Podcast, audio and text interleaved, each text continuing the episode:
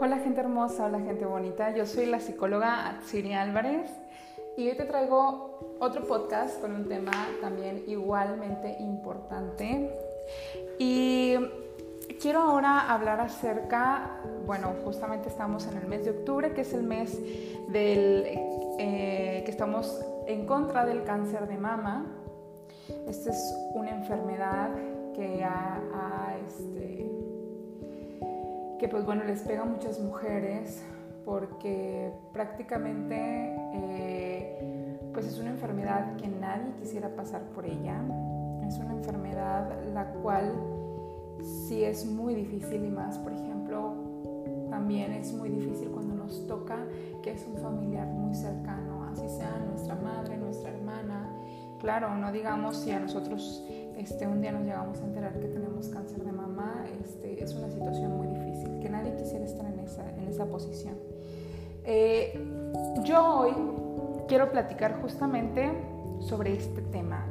Es muy importante y no solamente porque estamos en el mes de octubre, sino porque también yo me he dado cuenta que veo a muchas personas no saben cómo lidiar con esta situación o con este problema y pues prácticamente les resulta imposible lidiar, por ejemplo, cuando tienen a un familiar este, más si es cercano, por ejemplo, un hermano, una madre, este, cuando tienen a un familiar que está pasando por, por esta enfermedad que es el cáncer, así sea en todas las, eh, en todas eh, este, las situaciones, ya sea un cáncer de colon, el cáncer mismo de mama, este, así estén pasando por cualquier tipo de cáncer, es muy difícil, ¿verdad? A nadie nos gustaría este, pues estar pasando por esta situación. Pero bueno, vámonos a lo que nos importa. Justamente este, tenía la, intención de invitar a una amiga que sabe, sabe sobre tanatología este, para hablar un poquito de cómo es el duelo que llevamos ante una enfermedad como lo es el cáncer. Y cuando sabemos también que nuestro familiar pues va prácticamente más avanzado en el cáncer que resulta pues difícil aceptar que aunque se escuche un poco cruel, ¿verdad? Pero que en poco tiempo puede morir, ¿verdad? Puede fallecer. Esto es un, es un tema delicado cuando hablamos ya de un cáncer más adelantado, donde prácticamente ha destruido por completo la persona, la familia. Y pues es difícil pensar que nuestro familiar que está pasando por esa situación difícil, eh, un día ya no lo vamos a tener. O cómo también lidiar pues con todo lo que conlleva la enfermedad, ¿verdad? Tratamientos, quimioterapia, eh, medicamento, este, los análisis constantemente. Vamos a ver qué es lo que pasa, cómo podemos lidiar con esta situación que nadie está preparado para esto. Eh, yo les voy a comentar, este, tú, yo, bueno, más bien mi abuela, perdón, perdón que me ría, pero es que de repente me trabo un poquito. Eh, mi abuela, ella este, pasó por dos situaciones, eh, no, más bien creo que tres, pasó tres veces este, por esta misma situación eh, derivado de su cáncer. Ella en tres ocasiones, pues bueno, tuvieron que retirarle por completo, no por completo, perdón, por pedazos, pero pedazos grandes de intestino, eh, porque ahí estaba alojado el tumor. Era, claro, un tumor benigno, pero pues es difícil, es difícil para la familia. Ah, ahorita ella pues ya lleva años de experiencia en esto y digo experiencia porque realmente es una experiencia la que ellos llevan. Ya mi abuela ya lo platica como si ella fuera una máster en esto del cáncer. Tantos años en quimioterapias, enviándola a la Ciudad de México y luego ahorita pues ya recientemente nada más va a Monterrey. La última vez también este, empezó con problemitas y la tuvieron que operar, la tuvieron que drenar, hicieron muchas cosas.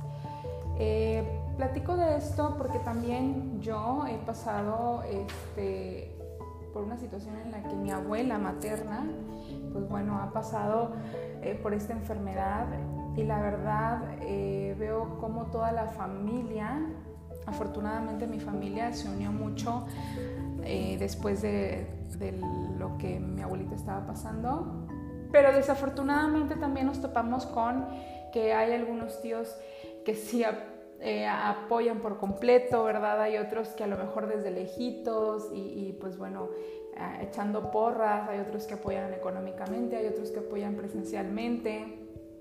Entonces, vemos cómo, digo, esto se los platico porque también en las tres ocasiones no nada más fue en muy poco tiempo, de hecho fueron años, yo creo que algunos 10 años mi abuela sí se llevó en esto y durante esos 10 años de sufrimiento, 10 años, fíjense, a veces uno dice, no, pues es poquito lo que uno se, se lleva en las quimioterapias, pero no, realmente no. Eh, puedes durar mucho tiempo con las quimioterapias dependiendo, ¿verdad?, de, tu, de la condición. Y pues mi abuela desafortunadamente tuvo que pasar por muchos años con esta enfermedad que ahorita ya se va recuperando nuevamente, pero ella está consciente que más adelante posiblemente pueda de nuevo volver a tener por ahí eh, células del cáncer, células del tumor. Y pues esto es algo que muchos pacientes de cáncer pues están casi casi que a la espera, ¿verdad? De, que esto pase.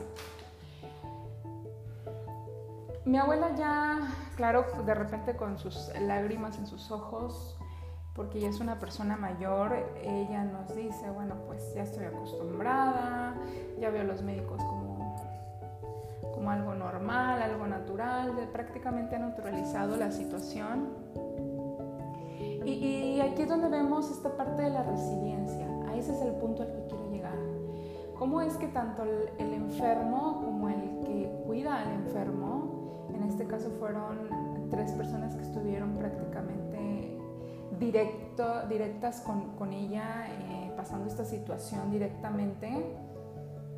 Y no voy a dar nombres, pero este, fueron tres personas las que estuvieron ahí al pendiente eh, físicamente, otros de mis tíos estuvieron al pendiente económicamente. Y cómo nos cambia, cómo cambia la situación de la familia al estar pasando por esta situación y cómo nos vuelve más resilientes. Eh, mi familia, personas muy cercanas a mí, se convirtieron más resilientes situación y también lo que me sorprende mucho es que la persona enferma, por ejemplo en este caso mi abuela, también se volvió más resiliente. Y ella misma dice, yo me siento de esta forma y, ya lo veo natural. Probablemente a lo mejor su misma resiliencia la llevó a que ella vea la situación con mayor naturalidad, a que ella acepte las cosas. Pero aún así, fíjense cómo ella todavía sigue en el mismo duelo, porque claro, sigue constantemente este, pues siendo objeto de, de esta enfermedad. ¿A qué voy con todo este tema? Pues justamente a que si tú eres una persona que eres cuidadora de un, de un enfermo con cáncer, tenemos que estar bien seguros de que vamos a poder lidiar con esta situación. Y si no sabemos o no podemos lidiar, y eres la única persona que está a cargo de, esta persona, este, es algo que no dura toda la vida, pero sí te lleva mucho tiempo y te lleva mucho desgaste. Pero esto no significa que toda tu vida vaya a ser siempre de esta forma. ¿sí? Una persona que tiene una enfermedad como el cáncer puede llevar su vida normal cuando tiene las condiciones de vida este, permitidas y pertinentes para seguir su, su, vida. ¿A esto a qué me refiero? A que tiene que emocionalmente se está cuidando y por eso es que es importante acudir con profesionales de la salud que los puedan orientar. En este caso, pues los tanatólogos, existe también, este, hay psicólogos que están especializados justamente para que el paciente o los familiares del paciente lleven a cabo eh, toda la recuperación o todo el proceso hasta la muerte, ¿verdad? Del paciente. Suena duro, suena un poco difícil y, trágico, por así decirlo, pero es una realidad. Es una realidad que tenemos que tener bien en cuenta. Eh, y con esto, pues me refiero a que necesitamos no solamente ser fuertes, porque acuérdense que la resiliencia sí habla de una fortaleza, pero de una fortaleza en que, ay, a mí me da igual, mira, yo soy bien, este, bien guerrero y yo sí puedo, ok, pero ¿de qué forma llevas tu, ese poder de fortaleza? ¿De qué manera lo haces? Eh, para ser fuerte dentro de, un contexto como este que del cual yo te estoy hablando, necesitas principalmente tomar en cuenta que las emociones son parte natural del ser humano y que si de repente te sientes cansado, es válido sentirte cansado. Si de repente te sientes con mucha ansiedad, también es válido sentirte con mucha ansiedad. Es válido llorar. Se vuelve muy difícil para la persona que cuida a una persona que está pasando por una enfermedad, así sea cual sea, no nada más exclusivamente el cáncer, digo, también hay personas que pasan por otras enfermedades muy difíciles. Ahorita yo me centro en esta porque estamos en el mes de octubre, pero aún así yo quiero que sepas que estés donde estés, eh, vaya, perdón, perdón que me haya distraído un poquito, es que estoy haciendo un trabajo, de hecho, justamente ahorita que estoy platicando con ustedes, estoy haciendo un trabajo. Este, a lo que me refiero es que estés en la situación en la que estés, tú como cuidador de esta persona, es muy difícil. Y la verdad es que yo sinceramente les digo, los admiro mucho, admiro mucho esta fortaleza que tienen muchos cuidadores, este, porque no cualquiera lo hace. No cualquiera tiene esta madurez emocional para poder aguantar y sobrellevar, no aguantar, vaya, porque considero que cuando es un familiar a quien tú amas y si le estás dedicando este tiempo tuyo, si le estás dedicando este sacrificio de tu vida, porque realmente vamos a verlo como lo que es, es un sacrificio de nuestra vida, lo vamos a hacer con todo gusto, así sea un hijo, así sea este, una madre, una hermana, así sea nuestra pareja, por ejemplo, una esposa hablando del cáncer de mama, así sea nuestro propio esposo hablando, por ejemplo, de algún cáncer que, que estés sobrellevando tu pareja, si realmente es una persona este, a la que amamos, lo vamos a hacer con todo gusto. Y eso no nos va a impedir ni nos va a hacer sentir mal. ¿sí? Eh, yo la verdad los admiro muchísimo porque esto es una gran demostración de amor al estar cuidando a una persona que está enferma. Y esto quiere decir que eres una persona también con una madurez emocional, pero también quiero que sepas que para poderte reintegrar a tu vida diaria y poder lidiar tanto con la tarea que te toca, la chamba que te toca de estar cuidando a una persona enferma, aparte, reintegrarte a tu vida si es que tienes hijos, si es que eres una hija este, y estás todavía estudiando, eh, cómo poder lidiar con esta situación. ¿sí? A lo mejor no tienes el dinero para pagarle a una enfermera, porque lamentablemente el cáncer no nada más es para los ricos, el cáncer también este, no ve estatus económico, ninguna enfermedad lo hace, de hecho. Entonces, si te encuentras en una situación en donde tú no tienes económicamente para pagar una enfermera, en donde se te está complicando muchísimo el poder hacerte de los medicamentos, porque el sistema, la burocracia, eh, yo te voy a decir esto y de hecho ahorita quiero también detalles eh, en los cuales puedes poner mucha atención porque justamente la otra vez estaba yo, estaba viendo en unos comentarios de Facebook acerca de una publicación que hicieron. No voy a decir como tal cuál es la publicación, pero dentro de los comentarios que yo bueno, que yo vi, vaya, eh, había muchos comentarios que decían, el cáncer, para el cáncer no hay medicamentos, para el cáncer no hay un tratamiento gratuito. A los que tienen cáncer no se les da un tratamiento gratuito y no hay medicamentos gratuitos. Déjenme decirles que esto no es verdad. Esto no es verdad. En México, constitucionalmente es un derecho del ciudadano el recibir. Es un derecho, fíjense, es un derecho y está estipulado en la ley.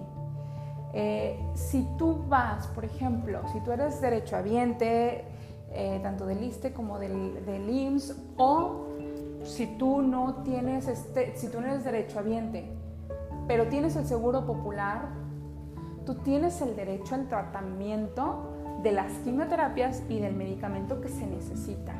Si te llegan a decir que no, que no tienes derecho a estos eh, tratamientos, tú puedes poner una queja porque esto es un derecho del ciudadano. Las quimioterapias y los tratamientos médicos son un derecho del ciudadano porque acuérdense que estamos hablando de una enfermedad que ya viene siendo este, de salud pública, si ya es un problema de salud pública. Eh, entonces, por lo tanto, si tú, no estás, si tú estás pasando por esta situación y te desespera en la cuestión económica, porque la parte económica también es una situación muy importante que nos genera mucho estrés y mucha ansiedad y a la vez altibajos del estado del ánimo, tú puedes recurrir a hacer tu queja probablemente tú podrás decir, bueno, pero es que esto me va a generar más ansiedad, más estrés, estar lidiando con la burocracia, que si los papeles, que si que esto, que si el otro. Sí, efectivamente, pero ¿qué prefieres? ¿Lidiar por un momento con la burocracia o estar lidiando toda tu vida por no tener económicamente la posibilidad de poder darle el tratamiento a la persona, este, al familiar que tienes enfermo? O de lidiar luego, porque luego se vienen las culpas, se vienen las culpas de cuando la persona, por ejemplo, fallece y no tuvo la, disposición económica para poder este, tener el medicamento adecuado. Luego se vienen las culpas y empezamos las autocríticas y decir, es que si yo hubiera hecho esto, es que si yo tuviera el dinero, es que si yo pudiera haber estado trabajando. Eh, y aquí es donde vienen otros problemas de salud mental más difíciles por eso es que yo te digo, es preferible lidiar con la burocracia por el momento y por este tiempo a después estarnos preocupando, estarnos culpando de lo que no hicimos o de lo que pudimos haber hecho. Pero bueno, saliendo de este tema económico, también cómo poder regresar de nuevo a nuestra vida diaria sin que nos afecte tanto.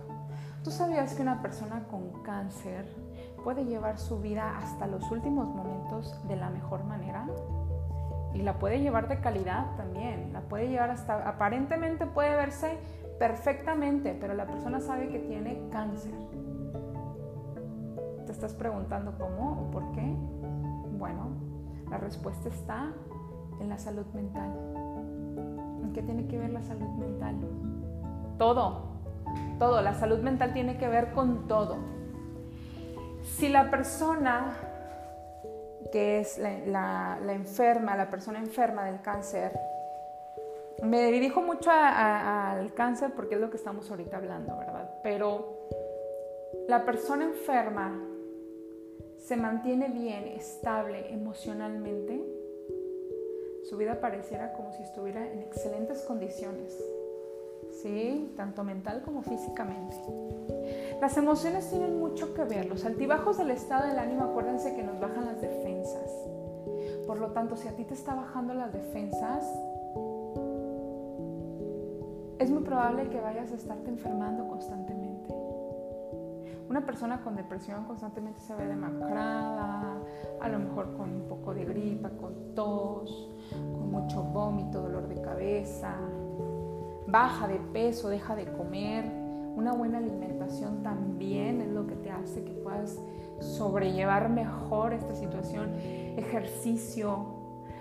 La palabra clave, por ejemplo, para una cuestión emocional en altibajos del estado del ánimo, por ejemplo en depresión, ansiedad y estrés, la mejor medicina, la mejor medicina es una terapia psicológica, es ejercicio constante. No te voy a decir vete a hacer pesas y carga de una vez este, muchos kilos de pesas, no, porque de eso no se trata. Si es que menos has hecho en toda tu vida ejercicio, pero sí te voy a decir, salte a caminar un poquito. Salte a caminar tantito, mueve tus músculos. Esto te puede ayudar mucho hablando en la cuestión de la, de la, persona que está enferma y también la, cuidadora, acompañarla, decirle, vente, vamos a caminar, vamos aquí a la placita a caminar un, un ratito, un poquito. Eh, esto te va a mejorar tu calidad de vida.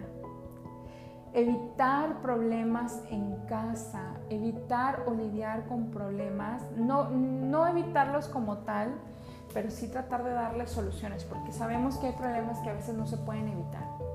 Hay otros que sí. Pero los que no se puedan evitar, al menos tratar de darle la solución. ¿Sí? Darle la solución si no tienes una solución em, definitiva, darle una solución aparente. Y la solución aparente te puede ayudar al menos sentirte tranquila y poder pensar cómo vas a hacer para poderle dar la solución permanente a los problemas que tengas. Recuerda que la persona que está enferma no va a ser tu único problema en la vida, también vas a tener otros. Pero la resiliencia habla de cómo vas a sobrellevar esto. Y la mejor herramienta es la organización, la comprensión y dejar que las emociones fluyan, no detenerlas. No decir, no, no voy a llorar para que mi mamá este, no me vea llorar porque este, luego se va a poner mal. Ok, a lo mejor no, no vas a llorar enfrente de ella, pero busca tu espacio para que puedas liberarte. De la misma manera, si es tu hija, no pasa nada, o es tu hijo, no pasa nada con que llores enfrente de ellos. Esto les enseña a ellos que tienes emociones y que te preocupas por ellos. Esto no les va a generar más estrés. Tú puedes explicarles que el proceso por el que tú estás pasando también es difícil, porque es alguien a quien tú amas, pero que el hecho de llorar por ellos no significa que es porque tú también te vas a poner mal, porque tú también te vas a enfermar porque tú te vas a desgastar. Provoca más desgaste aguantar las emociones. Créeme, créeme, no tengas miedo. Si tú aguantas tus emociones te van a generar más desgaste. Si tú les enseñas a tus hijos que estás llorando por la situación que estás viviendo, que estás llorando por ellos, les estás enseñando la honestidad y les estás enseñando que deben de dejar fluir sus emociones. Ellos también tienen emociones encontradas. Ellos también pasan por una situación difícil. Entonces de esta manera tú les enseñas que ellos también pueden desahogarse y también pueden sentir miedo. Es difícil lidiar también con la parte del miedo y la culpabilidad, porque cuando hablamos de la persona responsable, cuidadora, estamos hablando de una persona que genera en su mente mucha responsabilidad, una carga enorme de responsabilidad. Y esto no es fácil. Pero por eso yo te pido que acudas con profesionales de la salud mental, te puedan orientar y que te puedan llevar de la mejor forma. A ti también, que eres cuidador. A ti también te pueden ayudar a que lleves de la mejor forma tu vida y el tratamiento que sigues junto a tu enfermo. Así llámese hermano, hijos, madre, pareja. Bueno, no nada más madre, padres, podrán ayudar y orientar. Y claro, hay que trabajar la parte de la resiliencia. ¿Cómo es que tú enfrentas estos problemas que se generan? Y que al momento de enfrentar esta situación no significa que te vas a estar llenando de líos en tu cabeza, no significa que te vas a estar llenando de ideas negativas. Más bien tienes que ver ideas que te puedan ayudar y que te puedan servir. No te voy a decir que seas positiva en todo, porque también el ser muy positivo o demasiado positivo a veces no ayuda, te genera más ansiedad. Más bien, tampoco es decir, voy a ser realista, no. Hay que ver si las cosas como son, pero también saber lidiar en decir, no, pues es que mi mamá o mi hijo ya no va a pasar de aquí, pues ni modo, tengo que ser fuerte.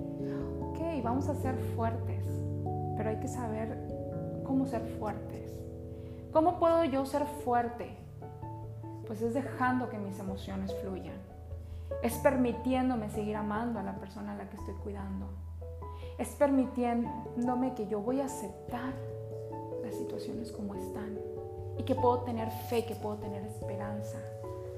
Ese es otro tema muy importante, la fe y la esperanza. Que, en que puede ser que llegue un momento en el que esto cambie y se mejore. ¿Sí? Como también puede ser que llegue el momento en el que no cambie y empeore. Pero saber que a pesar de esto nosotros entregamos lo mejor para esa persona. Y que ellos se vayan tranquilos con lo mejor que tú le diste. Y de la misma manera, las personas dejen de hacer sus actividades. Si son jóvenes, no dejen de ir a hacer ejercicio. No dejes de alimentarte bien. No dejes de sonreír, no dejes de disfrutar tu vida a pesar de la enfermedad. Las quimioterapias son pesadas, cansan. Salir de una operación también cansa. Pero esto no debe delimitar tu vida, porque tu vida sigue. El tiempo que estés, tu vida sigue.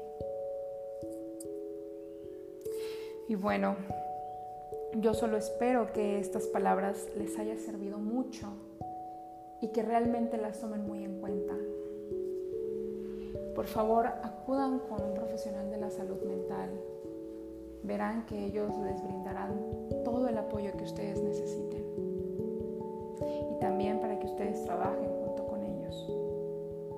Las terapias no solamente son de los psicólogos. No le puedes cargar toda la responsabilidad al psicólogo. El trabajo lo tienes que hacer tú. Y por lo tanto, desde que empiezas a trabajar en ti, empiezas a tomar la decisión de acudir con un psicólogo o con un profesional de la salud mental yo te invito a que lo hagas. Me da mucho gusto platicar contigo, me da mucho gusto platicar con ustedes de temas tan importantes y tan bonitos también pesar de que es una enfermedad que nadie quisiéramos tener, es un tema muy bonito, porque también nos ayuda a vernos como personas y como familia, como parejas, como padres. Espero que les haya gustado mi podcast. Solamente quiero que por favor me hagan saber en mis redes sociales si les gustan estos podcasts, si les sirven, si les ha ayudado en algo, si lo compartirían con alguna persona que ustedes crean que lo necesita. Yo quiero que por favor compartan mi podcast a quien ustedes crean que les hace falta escuchar estas palabras. Y también que me ayuden este, a darle like a mi página, por favor, háganse parte de mi página, este, síganme, estoy como psicóloga Atsiri Álvarez, también este, en mi Instagram, tengo mi Instagram de psicología, eh, bueno, era mi Instagram personal, pero ahí también estoy como ATH-Álvarez, prácticamente es mi nombre, pero nada más hasta la H, ATH-Álvarez, así estoy en mi Instagram. O si no, también pueden poner mi nombre, Atsiri Álvarez. Y por favor les pido que se suscriban a mi canal, mi canal de YouTube. También tengo un canal de YouTube que está como Atsiri Álvarez también. Ahí subo mucho contenido en cuestión de relaciones de pareja. Este, ahí no hablo este tipo de situaciones de cómo este, reintegrarnos a la sociedad, de cómo reintegrarnos a nuestra vida después de un problema. Ahí hablo en cuestión de relaciones de pareja que me encanta mucho, de hecho considero que es parte también de mi fuerte. Y pues también que se, que se suscriban aquí en, mi Spotify, perdón, en mi, en mi podcast este, y que me sigan, que sigan todos los, audios, todos los podcasts que voy a estar subiendo. Este, espero hacerlo constantemente y que también me hagan saber de qué temas les gustaría a ustedes saber. ¿sí? Bueno, espero que estén bien y espero verlos, bueno, espero que me escuchen nuevamente con otro nuevo tema y también igual de importante. Nos vemos en otro podcast. Cuídense mucho y hay que trabajar la resiliencia, que eso es lo importante. Y después, ¿qué sigue?